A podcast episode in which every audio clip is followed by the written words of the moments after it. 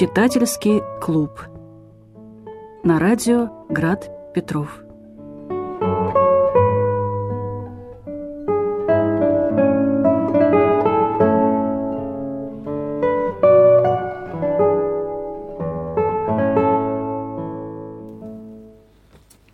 Добрый вечер, дорогие радиослушатели, а также все те, кто смотрят нас на платформе YouTube. В эфире передача «Читательский клуб» и ее ведущий Герман Жиравский. Это я, Наталья Гаврилова. Здравствуйте.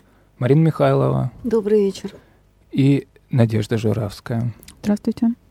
Мы, как и обещали, начинаем большой цикл, посвященный Анне Карениной, Льва Николаевича Толстого – Э, мы анонсировали 8 передач э, по 8 частям этого романа. Сегодня мы будем, эм, я думаю, ну, сначала делиться какими-то общими впечатлениями, и вот начнем уже этот э, долгий путь с вами вместе, я надеюсь. Я что-то не помню, кто просил Анну Каренину, возможно, даже и, и я каким-то образом. По очень простой причине, потому что я ее не читал ну, как-то не доходили руки. Такой грант-нарратив, 900 страниц. Все-таки, э, ну, это, это серьезно. По-моему, Обломов Гончарова примерно 600 мы читали. Ну, мне кажется, он поменьше. Да, да, По... да, ну, да, я да. Не, не мерила, конечно. Но... Э, но я с удовольствием как-то с открытым сердцем взялся за этот э, труд, даже не побоюсь этого слова лирическое отступление, потому что все детство я читал э, за поем книгу «Властелин колец», а в ней тысяча страниц. Там другой сюжет. Там другой сюжет совершенно, да. Это так, фэнтези, приключения. Но я помню, в детстве мне это очень как-то э, льстило, что я такие толстые книги могу читать. Да. Э, сегодня мы действительно приступаем к совершенно другому произведению, произведению отличному, Анна Каренина. Последний год так получилось, я много читаю о Толстом монографий и много читаю публицистических произведений Толстого. Толстой как-то очень вошел в мою жизнь внезапно, потому что я вот все-таки э, человек э, Санкт-Петербурга, а Санкт-Петербург это город Достоевского. И я всегда был э, на стороне Достоевского как-то нерефлексивно. Ну, Петербург Достоевского, плюс вот э, мы живем э, в районе, который э, зачастую является оп- описываемым в его романах. Всю школу нам как-то э, рассказывали, как это здорово и важно. Мы там устраивали семинары, ходили даже на экскурсию вот по, э, ну не по Коломне, а вот по этой вот по, по этой части mm-hmm. Сенной. Ну и всегда вот это Достоевский, Достоевщина, все это вот свое родное. А Толстой, это моя исключительная история, всегда оставался на периферии. «Войну и мир» из, из четырех томов я прочитал, по-моему, первый и, и бросил, потому что что-то мне было скучно, ну, лет там в 20, там, может быть, чуть пораньше. Я такой, ой, ну что это такое? Ну, как-то совершенно не понимал, к чему это, о чем это. А о таких вещах, как Рейцерова соната или Воскресенье, я вообще даже и не знал, что такие вещи есть. И уж, конечно, я не знал ничего о таких вещах, там, как исповедь, или там, в чем моя вера, или что такое искусство, всех вот этих вот больших произведений уже таких около философского толка. А, будучи вот таким неофитом в, в этой вселенной Толстого, я вот носился и ношусь вот с этими его публицистическими произведениями. Однако понимающие люди мне сказали, что Ха, это все ерунда. А, Толстой как философ намного более слаб по сравнению с э, Толстым художником. А, я возмутился, сказал, да я вам не верю. И мне сказали, ну проверь. И вот поэтому я и предлаг, предлагаю э, вам прочитать, перечитать Анну Каренину. Э, я не дочитал роман до конца, ну, потому что он действительно довольно большой, а жизнь непредсказуема. Э, ну, другие дела, имеется в виду. Угу. Я прочитал, ну вот, первые две части. Ну, я знаю сюжет, безусловно, и даже в относительных деталях, потому что во всех тех монографиях, которые я уже прочел, э, очень э, много об этом сказано. Много спойлеров. Да, много спойлеров, сюжет уже раскрыт. И сейчас э, я вот иду непосредственно по тексту, по деталям и испытываю невероятно странные чувства. Не знаю, как вы. А, Опять же, повторюсь, это мой первый, это, это мой перв, моя первая Анна Каренина. Я уверен, что их, эм, наверное, коли жив буду, будет несколько. А, Но это действительно вот тот самый большой роман, кризис которого будто бы наступил там уже в начале 20 века. Это вот его такой э, апогей, наверное, даже, э, расцвет в каком-то смысле. И э, я сразу поймал себя на мысли, что меня, как человека 21 века, который привык к совершенно другим темпам, э, меня даже немного раздражает эта велеречивость, эта ультрадетализированность, а, абсолютно никуда не спешит Лев Николаевич. Он описывает все с такой подробностью, с такой скрупулезностью. Э, Он выстраивает а, сцены так рационально, он их начинает, развивает, описывает, возводит, не сводит и заканчивает. То бишь это абсолютно целостные, э, законченные такие вот единицы, если можно сказать. В этом плане я вспоминаю Марина фальшивый купон, который мы с вами обсуждали, и, и там тоже вот это его мастерство э, работы именно непосредственно э, литературное, оно уже ну просто на каких-то невероятных э, вышинах, высотах, потому что э, текстик-то очень коротенький. Э, а вот здесь вот он в своей стихии, он никуда не торопится. Роман, э, ну, я думаю, вы это помните, он был, э, то, то, что называется, сериализован, выходил тоже частями, и э, читающая публика ждала. Ну, Шесть там лет или сколько-то, по-моему, он издавался. Я не помню точно, но долго, Долго, да. Он да, действительно да, по частям да, да. выходил. У, у Толстой э, пребывал в э, кризисе много раз во время его написания, но об этом скажем в свое время. Сейчас просто вот скажу несколько слов о своих вот читательских впечатлениях. Э, текст с первых же страниц захватывает тебя. Вот эта э, гиперреальная вселенная, которую сконструировал Тол- Толстой, э, она, она работает, конечно же. И она даже настолько работает, что я забываю, что это персонажи, и я начинаю говорить об этих персонажах как о людях. Э, Это, мне кажется, интересный э, симптом. Э, то бишь я настолько вот...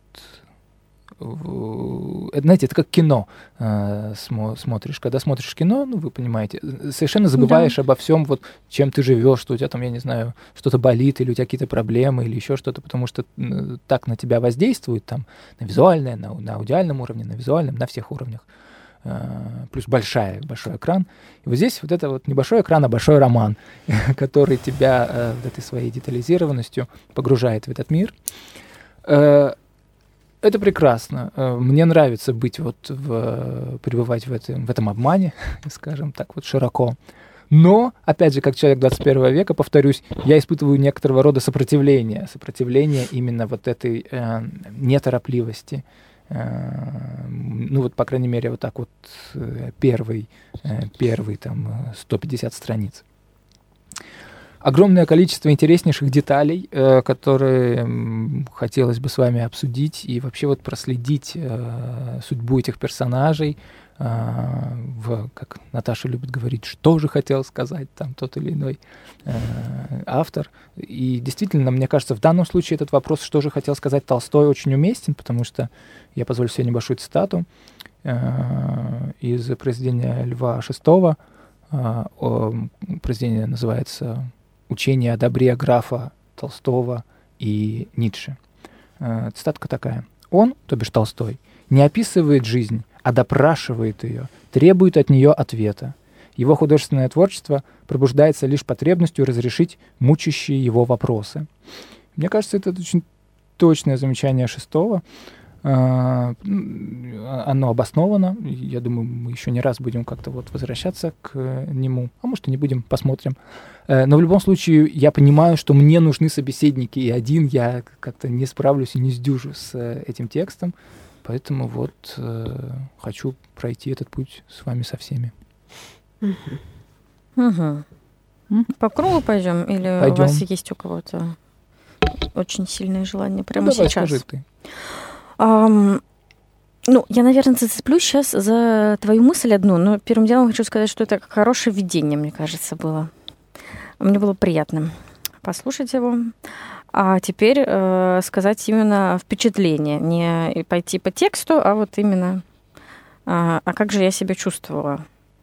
Потому что было очень необычно. А, я не ожидала, что я испытаю такого такое ощущение от этого текста. А, я была очень рада, что мы берем Ману Каниренину, потому что я никогда ее не читала, только смотрела какие-то киношки, когда я была в подростковом возрасте, поэтому как бы сюжет известен. А что же там на самом деле нам написали? А, как я уже вам сказала в кулуарах, твое словечко, что для меня это как э, приключение. Вот два месяца мы будем читать Анну Каренину. Здорово, вау. Взяла книжечку, начала э, читать, и это правда э, как э, сериал для меня, как, как кино, о котором Герман говорит, потому что все а, поставлено нам, вот э, как мизансцена в театре или как э, снимают сериальчики, да, есть шкаф, квадрат, э, и ставятся предметы так, чтобы мы в определенном ракурсе их увидели. И Толстой нам также очень э, аккуратно и в нужных местах э, вкладывает, а что же думал герой в этот момент, а как же он понял по взгляду, по лицу, как оно изменилось. И вот из-за этого всего э, очень сочная картина. Прям я была читаю, читаю и как пью водичку. Прям очень здорово. А потом а, ну, сначала меня порадовали разные толстовские, можно сказать, эм, мнения по поводу его героев, когда он описывает э, там, политические взгляды, там, например, Степана Аркадьевича. Я уже хихикала там, и с мужем мы это обсуждали. Ну, его либеральные э, взгляды, которые берутся э, угу. из воздуха и... Из газеты. А, да, что самое главное, что а, он их не меняет, они как бы сами меняются, да, вот. Э. Ну, в общем, мы читали и вспоминали каких-то наших знакомых и обсуждали, что браво, все так и есть. А, или потом а, друзья первой молодости тоже пообсуждали мы, каковы они, кто у нас такие есть. То есть, ну, было очень приятно э, читать. Вот прям я чувствовала себя счастливой. Представляете? Вот от, от текста, что вот такая жизнь, так ух. А потом а, Кити, вот эта вся история, вот эта свежесть юности, вау просто. Я уже как бы женщина замужняя, я читаю и, и думаю, ну ладно, ну позвольте мне эту фразу. Я думаю, позволим, как позволим. прекрасно. Вот я тоже когда-то так и бегала, не на балах, но ладно. Ну, в общем, да. В общем, ну, где дарит бегают? Толстой нам... Вот я просто представляю, что это мужчина, который понимает вот эти все женские даже состояния в разных возрастов. Ну, в общем, прекрасно.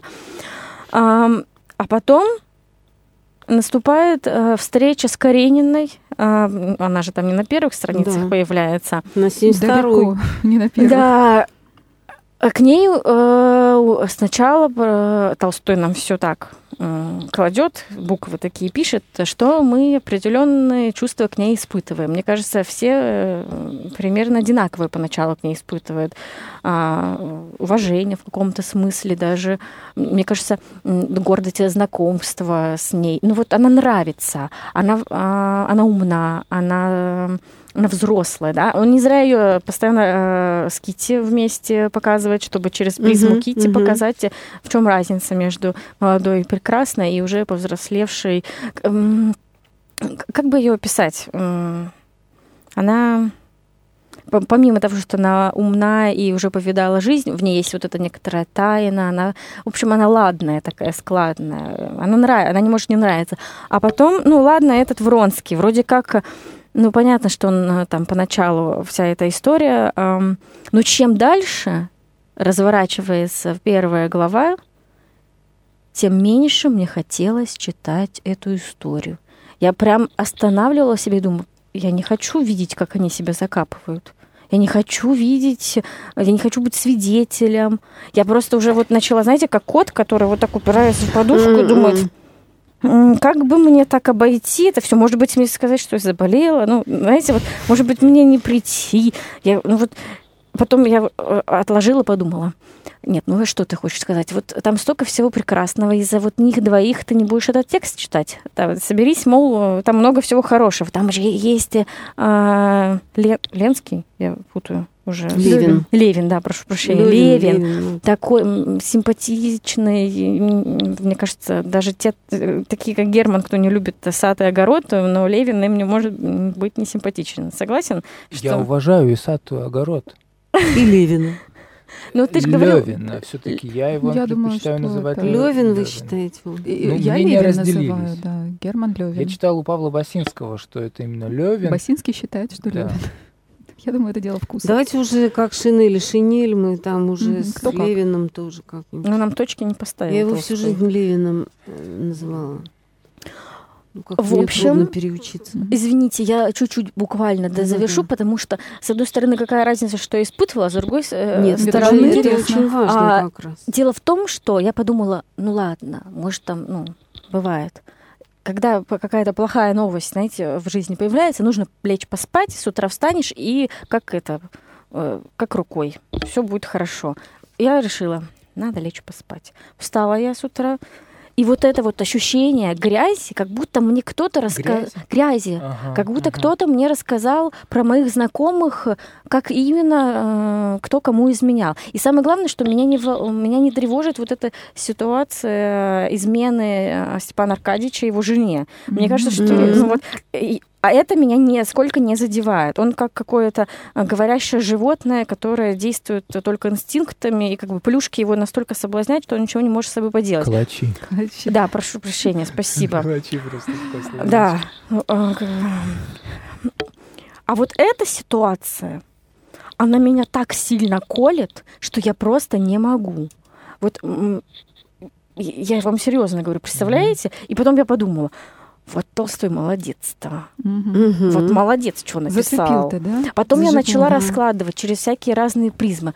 Ну погоди, ну да- а, давай посмотрим, что там будет.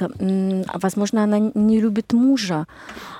А, ну, в общем, по-человечески как-то начала да, думать, но, ду- но нет. В общем, ребята, Ну, там надо читать, там очень богатая нюансами история. да, конечно. да, да, да, да, так да, сразу. безусловно, да, так сразу и приговор никому не вынесешь. Да даже не в этом дело. Просто я, вот я чувствую, что я подсматриваю за кем-то в замочную скважину. Мгм. Очень э, Литературка, да. интересно, как нам это все написали. Вот, В общем, я пока что э, вот к этому тексту отношусь аккуратно. И спасибо. Настороженным. Да. Да. Да, да, да, да, да. Вот, и, понимаете, вот это неподдельное чувство э, мерзости у меня было от, этого- Мгм. вот от конца вот этой всей истории, как она... А с другой стороны, очень тонко и очень э, здорово, очень аккуратно. Как же он это все делает? Что сначала а, она, назыв- Анна Каренина называет его этот офицер-мальчик. Что между мной Я и им? специально Офицер-мальчик. Я специально посмотрел, насколько она его старше. Мгм. Примерно на 4-5 лет.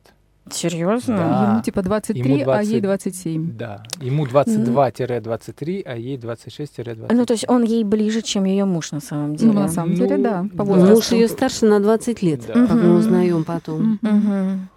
А, ну вот я не знаю, вот эта разница.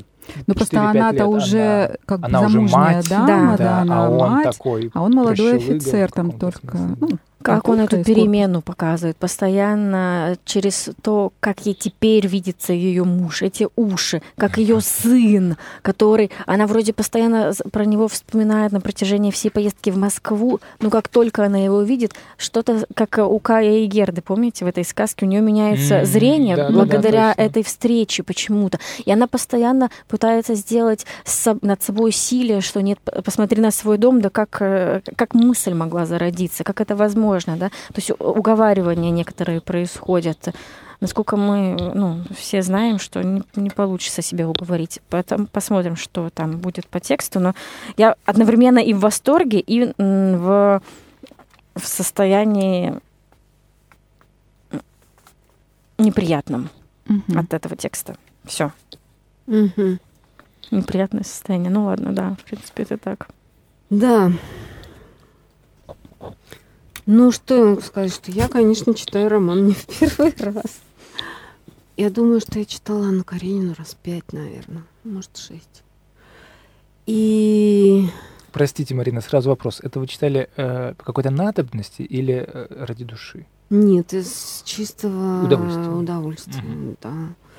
Ну, я люблю и «Войну и мир» тоже. Ну, вот «Воскресенье», мне кажется, все таки довольно моралистическим, и как-то... Ну, как бы его мне не так хочется перечитывать. А вот «Войну и мир» и, и Анну Каренину я перечитываю, да, из удовольствия. И вот э, по той же самой причине, о которой э, вы уже сказали, потому что это очень крепкий, какой-то очень живой, настоящий мир. То есть я могу... э, Ну, конечно, там уши и, костыль Льва Николаевича торчат во многих местах. И я понимаю, что ну и семена крейцеровой сонаты здесь уже посеяны Посеяны, да. везде, да. И вот эта его э, нелепая фигура э, в этом самом Левине Левине тоже вполне, да, потому что это же все да. его история, господи боже мой, это ревность идиотская, неопределенные отношения с крестьянами и все остальное. Но мне это все так как-то дорого и, и мило. А, Мне Анну жалко. И я все время думаю про то, как это ужасно, да. И, и я очень люблю их. Я люблю очень Алексея Александровича Каренина. Он меня прям вот сильно трогает. А вот в этот раз, как, ну, как-то, когда я читаю, первый раз, наверное, Анна была любимый герой. А сейчас, когда я это дело читаю, я понимаю, что мой любимый герой это старый князь Щербацкий. Да, Это вот Самый- это да. Самый адекватный. Да. Самый нормальный человек. Но мне еще Кити очень нравится, потому что Кити, она очень искренняя девочка, и в ее глазах все становятся лучше. Потому что, например, на лице Вронского, который, ну, просто пустое место. Вот гладкое и пустое.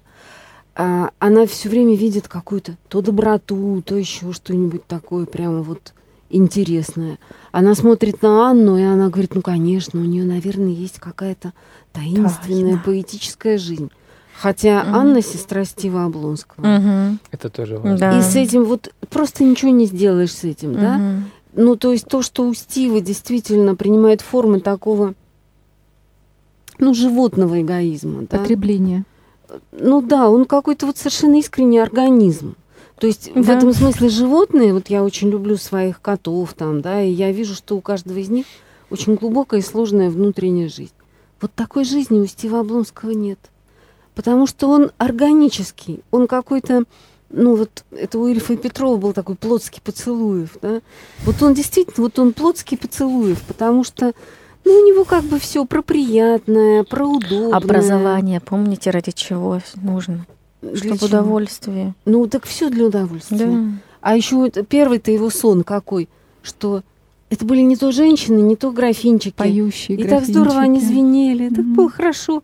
А тут, блин, я с женой поссорился. И начинается облом у Облонского. И вот э, я, ну, остановлюсь на этом. То есть, за что я люблю роман?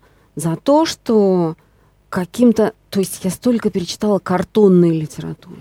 Я столько перечитала литературы умышленной, где автор очень хорошо, но он все-таки сконструировал конструкцию, да, и вот он меня ведет как по рельсам таким железнодорожным. Тема железной дороги здесь вообще Ой, прям да. центральная, да. А здесь вот я вижу какой-то живой мир. И я понимаю, что Толстой туда вставил какие-то и символы, и философемы, и то, и все. Но он это сделал так же э, грациозно и убедительно, как свои знаки встраивает Господь Бог в бытие. И вот, ну, то есть, мне кажется, что этот роман гораздо больше, чем э, тенденции, там, философские искания и личные конфликты Льва Николаевича Толстого. То есть это, это удивительно, потому что вот он сумел какой-то слепок жизни ухватить. И вот, вот я сейчас Наде передаю слово, но я просто хочу обратить внимание на одну вещь. Как сделано начало романа. Вот если у людей спросить, как начинается роман Анны Каренина, мнения разойдутся. Кто-то скажет, все смешалось в доме Облонских, а вторая половина русского человечества скажет, что все счастливые семьи счастливы по-своему, а все несчастные несчастливы по-разному. Э, Вернее, наоборот, все счастливые похожи друг на друга, да, а несчастные каждая несчастная семья несчастлива по-своему. И это все правда, потому что он сумел сконструировать э, афоризмы, но этому делу он еще предпослал цитату Мгм. из э, пророка, да, «Мне отмщение я с воздам». И таким образом очень элегантно, так что это совершенно незаметно. Но он нам сразу задает три горизонта, в которых мы вот обязаны, наверное, э, читать этот роман. Первый горизонт – это божественный взгляд вот этот, да, который все-таки там есть, несмотря на то, что он ну, совершенно не нудит по этому поводу. И даже посмеивается над э, клерикальной всякой жизнью. Второй горизонт – это такой антропологический, ну или там социально-философский, да, вот про счастливые и несчастные семьи. Потому что действительно ведь это социологический роман. Здесь столько всего и про женщину, и про семью, и про реформу ши- 60-х годов. Потрясающе. И, наконец, очень конкретный план. Все смешалось в доме Облонских. То есть он говорит, я тебе покажу живых людей. Но следя за этими живыми людьми, ты начнешь что-то понимать в устройстве русского общества вот конца XIX века, да, и в устройстве человеческого общества вообще, потому что, ну ведь не зря же Толстой под такой радикальный вопрос ставит все социальные формы, институты, которые ему известны, Мгм. да. И, наконец, над всем этим вот прям такое око Божье и вот эта, ну, крепость такая небесная. В общем, роман крутой. И мне кажется, то, что он вызывает у нас сильные чувства, да, и, и страха, и радости, и раздражения, и восторга, это говорит о том, что это очень качественный текст. Я надеюсь, что нас ждет много интересного. Мне очень понравилось, Марина, как вы сказали про эти планы. Я прям представила себе вот кинематографически этот образ, Мгм. когда, знаете, вот наезжает из космоса вот так вот сначала, там вот так, вот так, вот так, и потом какой-то двор конкретный. То есть вот, вот, вот, вот, и ты про- проносишься по этому тоннелю, да, от э, общего к конкретному, к какому-то частному. Я очень люблю этот роман. Я его тоже не в первый раз сейчас э, беру в руки. Не знаю, какой там третий, наверное. Э, Это потрясающий роман. Я считаю, что для меня он вообще главный на самом деле, потому что это еще не э, Крейцерова соната с вот этой жутью, Мгм. такой прям уже немножко маразматической какой-то, не побоюсь этого слова. Э, Но уже и не война и мир, где слишком вот все это еще такое мишуры, на мой, на мой вкус, много разный. Здесь как-то очень все это в какой-то такой невероятной вот э, гармонии такого акме, когда уже еще. В общем. Э, При этом мне кажется, что действительно Толстой художник э, несоизмеримо больше, конечно, чем Толстой философ. Я, наверное, поддержу твоих авторов, которых ты читал, потому что мне кажется, что такая проницательность, с которой этот человек, этот человек вот он просто наблюдает, он, конечно, у него есть какие-то то есть он пытается быть этим оком, которое взирает на своих героев, выстраивает там какие-то мизансцены, а этот сейчас вот так. Но то, что он создает, а, воспроизводит ту точность, с которой наблюдает его глаз, с которой видит он, и э- эта точность, она гораздо выше любых рационализаций, которые он может Мгм. построить, и тем более она больше любых каких-то морально-этических концепций, которые он нам пытается, э, ну, иногда просто втюхивать откровенно, да, то есть, и которые вот он нам пытается предлагать. Оно все глубже, оно все больше, и я каждый раз поражаюсь, глядя на этих героев. У меня вот нет такого ощущения, особенно после Гоголя, где они действительно плоские и очень однозначные, да, эти персонажи все. То есть у них нет вот этих планов, да. Здесь, да тот же Стива тоже. У меня Мгм. никто не раздражает, если честно. Не, у меня меня тоже многие не вызывают раздражает. сочувствие, ну, такое какое-то человеческое, вот, в силу разных э, ситуаций, да, в их жизни. Но даже Стива, любого персонажа взять, они настолько разные, у них настолько удивительно. Тот же самый Стива, чего только стоит фраза, что он никогда никого не осуждал, зная за собой. Вы понимаете, что это вообще? Что это за человек, да, например, который ведет себе учет, как минимум. То есть он не просто животное, а он животное, которое прекрасно понимает, кто он. Что оно животное. Что оно животное, да, что он наслаждается и не может не наслаждаться, что он вот такой вот гедонит, ну вот такой, да, но при этом он никого не осуждает, зная это за собой. Много вы таких людей знаете. Ну, то есть это уже какая-то удивительная, да, удивительный такт его личности. И вот все, кого не возьми, любой персонаж, они все невероятной вот этой вот палитрой обладают, да, и про них, и вот буквально несколько фраз, и ты уже думаешь, ничего себе, и такой, и такой, и так это. И это вот реально вот как в жизни, да, то есть вот это нас и захватывает, потому что никакой однозначности, никаких выводов, никаких вот таких вот четких характеристик. Вот здесь хорошие, вот здесь плохие, эти бегут туда, эти бегут сюда, да. То есть mm. все очень вот эм, подвижно, очень глубоко и очень интересно. И, конечно, Анна, ну, я не знаю, понятно, что Анна, наверное, главный персонаж, но на самом деле они, ну, их там, не знаю, а кого, Левина назвать второстепенным персонажем, mm, тоже как-то не поворачивается, главный. да, язык. Да. И ну, как-то действительно они вот все... Э, это действительно, вот Наташа это слово сказала, да, сериал. Действительно, вот какая-то сериальность, она присутствует. То есть там много-много-много персонажей, вот эта симфония такая богатая, да, вот этой жизни. И даже иной раз ты читаешь, читаешь, читаешь, думаешь, господи, а у этих-то там что? Когда уже Анна с, это, будут с э, Вронским? Потому что ты уже столько прочел глав про устройство крестьянской жизни, про то, как Кити там на водах, какие-то еще появляются десяток персонажей, или 20, или 30. И что такое, господи, а эти-то живы там вообще, что у них происходит, да? Вот, и, конечно, у меня каждый вызывает сочувствие по-своему, но Анна э, всегда э, была мне очень близка. Почему? Почему именно она нас так цепляет, раздражает, и мы на нее надеемся? Мы на нее надеемся, потому что она действительно вот тот самый какой-то около идеал, да, который не просто привлекательный, она умная, она прекрасная, она настоящая, она подлинная. Mm. Она не притворяется никогда. Она, она всех покупает этим вообще мгновенно. Кити влюбляется в нее с первого взгляда. Когда она видит ее, она понимает, что вот, вот, вот я хочу быть вот такой. Mm-hmm. да? Вот как только влюбляются молодые девочки в э, дам. Взрослых женщин, да. да.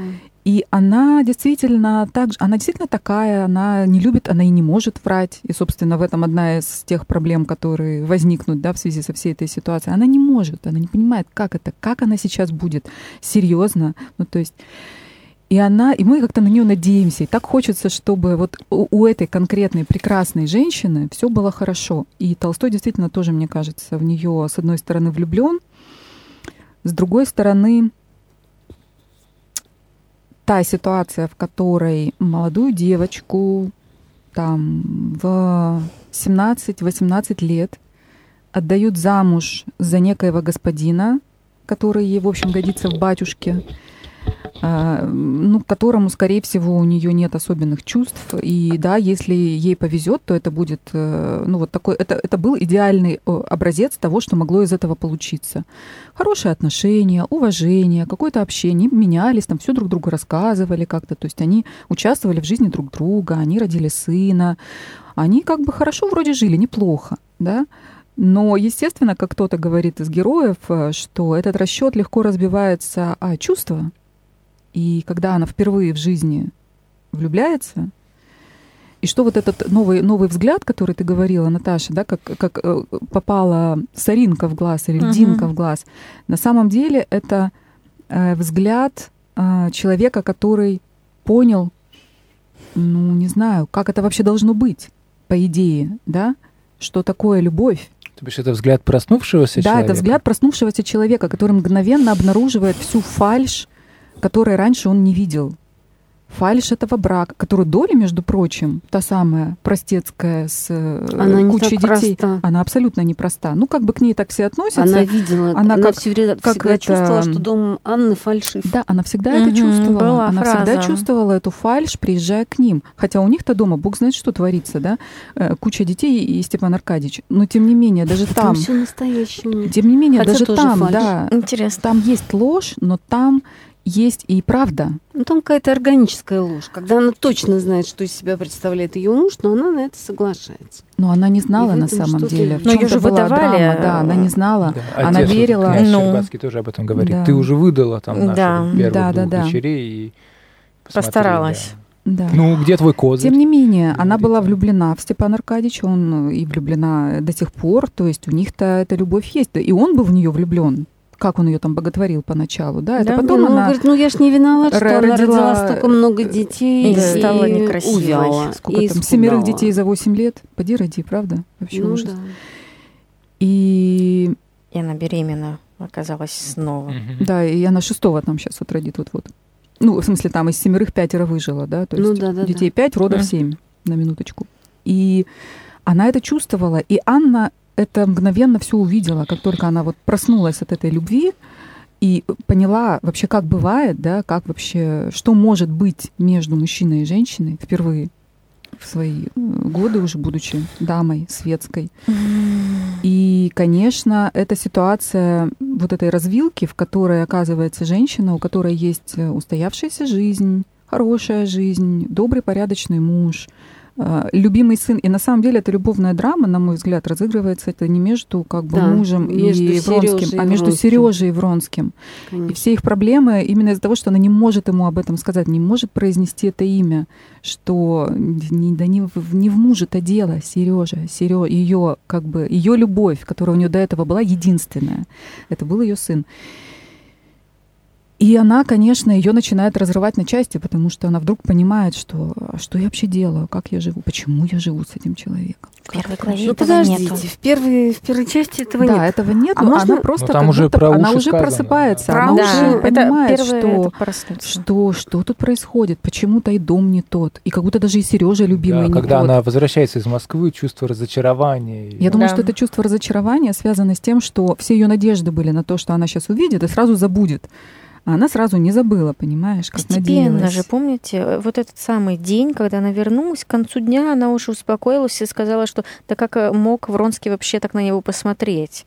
О, Как бы Нет, ну дом это она пыталась её- перед ним оправдывать мужа своего. Это она с ним диалог уже ведет внутренний, Да, понимаешь? она да. уже говорит, что да как ты вообще смел так посмотреть? Нормально у него уши, нормально у него походка, нормально у него Она- лицо. она нормально он защищает говорит. Она его защищает перед его ним. перед ним, да. Да, ну, достаточно посмотреть на красную волосатую шею Вронского, чтобы... Бычью. Как бы, Так, у него уже, у него не уже в в первой 22-23 части. года, ну это во второй части, э, проплешина. Проплешина. Да, то есть Он там мужчина, тоже- да. Ну, любом Ну, опять же, это любимые же проплешины, понимаете, это разные вещи. А тут нелюбимые уши. Вот и вся, вот и вся Любимые история. проплешины, Ну, нелюбимые есть уши. такое. Но э, можно я Да. скажу Да. одно слово? Вот мне кажется, что в этой первой части ну, какой-то очень важный момент, невероятно важный. Ну, помимо того, что там мужика переехала, да, и она услышала, что какая ужасная смерть, да нет, легкая, мгновенная. Мгм. Мгм. она потом это использует. Но мне кажется, что здесь э, невероятно важный момент – это момент Анниного миротворчества. Ведь Мгм. она же, ну, то есть первое, что мы о ней узнаем, это то, что она помирила, то есть она сделала невозможную вещь. Мгм. Причем она их помирила не морализаторски, не как-нибудь, а за счет какого-то своего потрясающего Принятие. дара, Понимание. понимания, принятия и сострадания, сочувствия. Вот у меня прям книжка открылась. А когда Долли ей говорит, что делать, придумай, Анна, помоги, я все передумала, ничего не вижу. Анна ничего не могла придумать, но сердце ее прямо отзывалось на каждое слово, на каждое выражение лица невестки. То есть, в отличие от многих других персонажей, которые, если честно, все живут как в капсулах. Они не очень-то видят что-то вокруг. Но Степан Аркадьевич, он чувствительный. Он сказал, ах, как это ужасно. Но через три минуты он уже говорил после смерти Мгм. этого человека Ой, про оперную пахнет. певицу. Калачами пахнет, да. Да, Все, Вот. отвлекся. отвлекся. А- Они все такие. Вронский дает 200 рублей только потому, что ему надо произвести на Анну впечатление. И она потом, когда вспоминает про эти 200 рублей, она говорит, в этом было что-то имеющее отношение ко так. мне. Абсолютно так. Нет, во-первых, он же их дал потихоньку. То, что потом к ним там подбежали, этого он не мог заранее знать. И он э, не, не, не, не у нее перед носом это делал. Она об этом просто не рассказала Кити, потому что чувствовала, что он, видимо, под влиянием каких-то эмоций, связанных с Анной, это сделал. Мгм. То есть это не было напрямую для нее, да, но какое-то касательство, она это просто чувствовала внутренне. Мгм. Она к этому имеет отношение. Но он это не, не, не делал, как бы вот так. На- не не на публику, да. И тем не менее, он это сделал. То есть, вообще-то он не видит людей. Он это сделал, потому что Анна была рядом. Ну, это было Ну, как-то не- разволновался, да. необходимо В целом. ситуативно. Нельзя ли что-нибудь сделать для нее? С волнованным шепотом сказала Каренина. Вронская взглянул на нее и тотчас же вышел из вагона. Я сейчас приду, мама. Мгм. Ну, Вообще-то она это все прекрасно видит. Когда человек он же не после знает, слов он нельзя... пошел. Ну, Ну, ладно. ладно. Ну, ребят, ну, ну Может догадаться, она умная женщина, как мне мы уже совестно, все как честный сказали. офицер. Да? Нельзя ли что-нибудь сделать для нее? Его ли, мадам, и пошел. Ну, что, что тут непонятного-то, господи. Но я про другое. Бог с ним, ладно. Э, Я чувствую, что тебе Вронский симпатичен. Мне все симпатичные по-своему. Да, а я нет, я что-то злая какая-то стала. Но я хочу сказать следующее, что Анна, вот она хороша именно тем, что она живая. То есть от нее прямо сама жизнь искрится. И я не помню, эм, ну я не знаю, знаете вы это или нет, что Толстой был знаком с Марией Александровной Пушкиной, с дочерью Александра Сергеевича. Гартунг в замужестве. И когда он увидел эту женщину, то он был поражен ее красотой. И он портрет Анны Карениной написал с дочки, со старшей дочки Александра Сергеевича. Потрясающе, я не Да. понимаю. Ведь э, об этом же много сказано. Достоевский в своей, э, в своей статье, посвященной Анне Карениной в дневнике писателя, проводит прямую связь между Пушкиным и Толстым, говоря о том, что вот, э, да, роман гениальный, все такое, но на самом деле все это уже есть у Пушкина, Толстой лишь просто на эту же тему разрабатывает. Ну, вообще, вот я сейчас, когда перечитывала, у меня было такое ощущение, что Толстой проводит эксперимент, потому что, ну, они же все там так жалели, что а, Татьяна отправила подальше Онегина. А что Мгм. если бы прекрасная Татьяна, полная жизни, Шикарно. красоты, честности, искренности. Открыла дверь прекрасному, ну пусть не Онегину, ну Вронскому. Давайте посмотрим, что Интересно. будет. Продолжаем. Интересная мысль. Честная, благородная, Ничего себе. красивая, полная жизни женщина, Замужняя. замужняя Мгм. при этом, она открывает двери своему чувству. Причем, ну, как бы она же, это же не блуд там, да, не какая-то там одержимость э, эротоманская. Мгм. Нет, это любовь вообще-то. Но здесь важный все-таки момент, так. э, что сначала, что потом. Все-таки она-то пережила это чувство э, и сжилась с ним до брака, да, и Мгм. когда она выходила замуж, она уже знала, что так бывает и что такое, что это такое. А Анна, получается, она вот в этом смысле как бы абсолютно невинна была, да, вот именно в плане чувства такого к мужчине, да, именно именно чувство любви, влюбленности.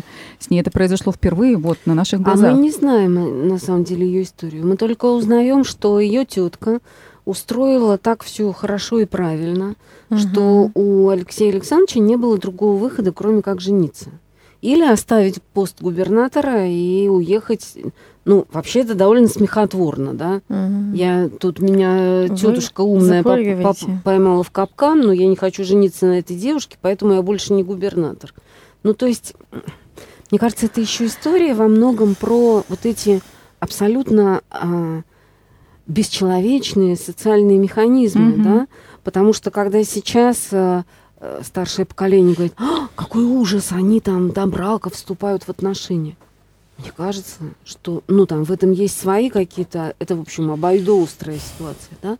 В этом есть свои риски, но это гораздо лучше, чем оказаться с помощью интриг тетушек, выданной замуж за совершенно невинного при этом, да, Да, человека, да. Мгм. который не собирался. Погодите, я прошу прощения за то, что вас Да. перебиваю, но этого всего не было в первой части, а я, как Пардон. человек того времени, читаю честно по частям. Мне пока Лев Николаевич Сказал Тебе не написала сказал. вторую часть, поэтому у меня большой вопрос. А Да. любовь ли это у Анны э, к Вронскому? И у меня самая большая претензия. Кого она себе выбирает? Она. Мне очень понравилась твоя фраза, что мы на нее надеемся. Я даже Мгм. не а, поймала. Но когда ты сказала эту фразу, да, точно.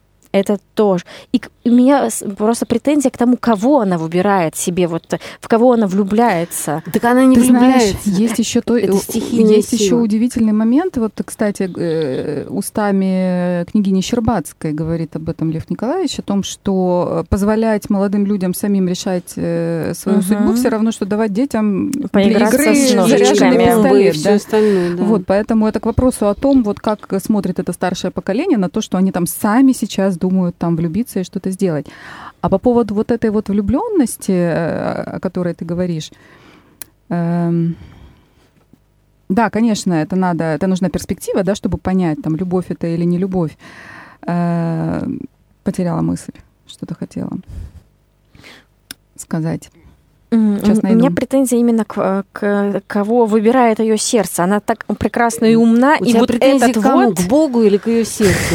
И та, и другая претензия, она, ну... Да, меня, аннулировано. Меня немножко как-то задело, и я просто сам думал в этом направлении, то, что она Анна Облонская все-таки.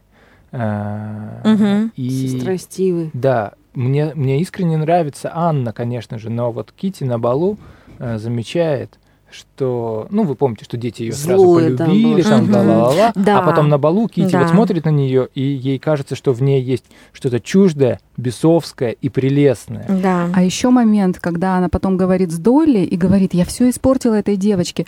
И говорит, что, ну если я виновата, то немножко. Она говорит, Да. как ты сейчас похожа на своего брата. Да. Но Да, нет, я что? не вообще Стива. Она прекрасно понимает, что она не Стива, конечно, но вот все равно вот эти вот... Э, Ну, интересно, что у связи. них там в семье. То же самое, что и у Облонского. У него отца нету, мать гулящая. У Вронского И- ты имеешь в Вронского, да, прошу да, прощения. Там А, И сказано, получаем результат э, мальчика, который не желает семьи, не знает, что это и вообще такое. не уважает э, Мать женщин свою. и свою мать да. Да. за ее как бы поведение и вследствие этого и практически всех женщин. Да. Но смотрите, вот про, про Вронского последнее, да, две минутки осталось. Вронской, э, да, в его петербургском мире все люди разделялись на два совершенно противоположных сорта. Один Мгм. низший сорт. Пошлые, глупые, главное, смешные люди, которые веруют в то, что одному мужу надо жить с одной женой, э, с которой он обвенчан, что девушке надо быть невинной, женщине стыдливой, мужчине мужественным, воздержанным и твердым, что надо воспитывать детей, зарабатывать свой хлеб, платить долги и разные тому подобные М. глупости. Мгм. Ну, Это был сорт людей старомодных и смешных. Это более-менее вот, ну, мы с Наташей, как я Да. понимаю, как минимум. Мы, в общем, Я тоже этим же занимаемся Мы же все вчетвером. Но был другой сорт людей, настоящих, к которому все они принадлежали, в котором надо быть, главное, элегантным, красивым, великодушным, смелым, веселым, отдаваться всякой страсти не краснее и над всем остальным смеяться. Вот это, ну, вообще Ну, это довольно вот такой морализаторский история. такой кусочек, да, такое Да, вкрапление. он морализаторский, конечно, с точки зрения Толстого, но с другой стороны, он же нам, ну, все время говорит о чем? О том, что а, это люди, которые живут в каком-то шизофреническом состоянии. Потому что, с одной стороны, есть, ну, вроде как моральные нормы, да? Но они ну, там, ничего типа не знают. любовь, там еще что-то. Нет, ну любовь это не моральная норма. Вронский, как вот он там сидит и сам с собой рассуждает, он понятия не имеет, что он что-то дурное делает. Ну да, он говорит, он даже ей не хорошо, и мне догадывается. хорошо. Как Да, там да, написано, да. что если бы ему кто-то сказал, что он что-то дурное делает, он бы ужасно удивился. Особенно он бы удивился, что он должен жениться теперь. да. Это бы вообще как бы смех какой-то. Но он явно не образован. Это Герман же э, правильно что- заметил, когда мы с ним обсуждали, что здесь еще очень сильное противопоставление Москвы и Петербурга. Да, Петербург это вот оно. эта развратная столица с ее вот этими страстями, М, да, а и отсутствием морали. Стива, да А? Москва? Нет, а Москва это, такой аристократ, патриархальный, аристократический э, да, такой, да. патриархальный, несколько старый мир со своими устоями, со своими там деревнями, со всем остальным. Ну, понятное дело, Ну, что это у потому что да. Толстой москвич. Ну, в Ну, общем, да. Просто меняется. У нас нет времени. Ну, можно я буквально одно предложение Можно. скажу? Помню, вы говорили про социальные механизмы, социальные механизмы, которые не дают э, счастья вот этим хорошим, прекрасным Мгм. людям. Но у нас есть просто замечательный пример, через э, которого Толстой показывает Мгм. вот эти социальные механизмы, Всё. которые а, просто Ле- Все Ленский. уже, да. Ладно, давайте мы... Не, в след- Я путаю. Извини. Лёвин. Левин, Лёвин, Лёвин, я постоянно его Ленским Окей, называю. ладно, давайте сейчас на этой э, полуноте, на этом полуслове Вот мы на окончим. полуперепутье Да. таком Мгм. прям. Да, очень интересно и много вообще, о чем мы еще хотели бы э, с вами, дорогие радиослушатели, обсудить, поговорить, но уже все, наше время выходит. Э, через неделю, если живы будем, будем уже присовокуплять и вторую часть к обсуждению. А за сим откланиваемся. Герман Журавский, Надежда Журавская, Марина Михайлова, Наталья Гаврилова. До свидания. Доброго вечера. До свидания.